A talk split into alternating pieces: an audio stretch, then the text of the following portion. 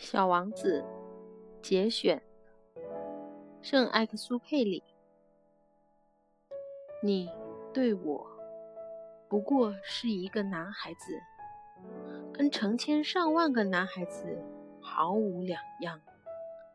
我不需要你，你也不需要我。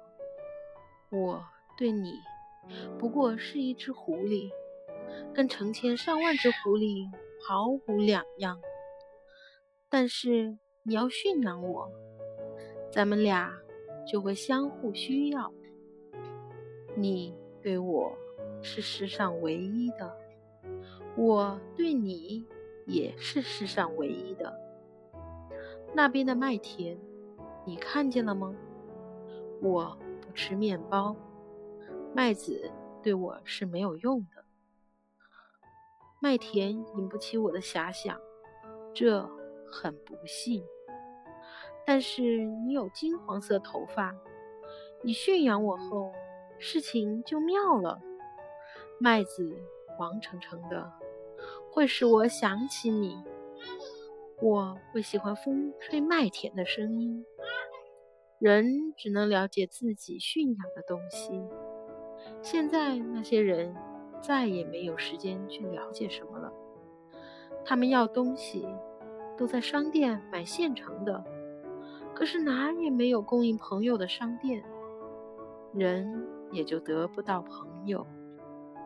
你要朋友，就请驯养我吧。